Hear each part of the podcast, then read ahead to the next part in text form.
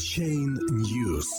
Индия выбивается в лидеры рекламы услуг криптовалютной тематики. 4 апреля. Аутсорсинг рекламы ICO-проектов становится многообещающей возможностью для маркетологов из Индии, услуги которых стоят недорого и могут оплачиваться в криптовалюте. Компании, которые стремятся привлекать средства через ICO и пытаются обойти запреты на рекламу этой деятельности, обращаются за помощью к небольшим маркетинговым агентствам, в основном из Индии, пишет The Times of India. Такие агентства для распространения информации от имени своих клиентов используют Telegram, популярные в криптовалютном сообществе информационно-аналитические сайты, а также тематические для ICO-платформы.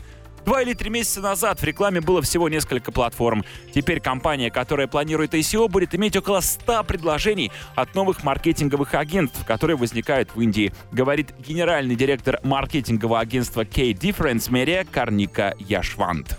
Индийские агентства предлагают своим клиентам услуги по рекламе ICO гораздо дешевле конкурентов из других стран. Оплата маркетинговых посредников обычно происходит в криптовалюте, сообщает учредитель технологической компании MobiGraph Удай Кадривелл.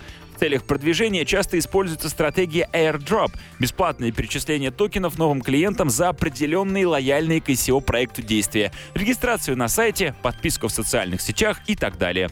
Аутсортинг криптовалютной рекламы и ICO превращается в новую тенденцию после изменений рекламной политики таких гигантов, как Facebook, Google и Twitter. Социальная сеть Facebook запретила рекламу криптовалют и ICO еще в конце января.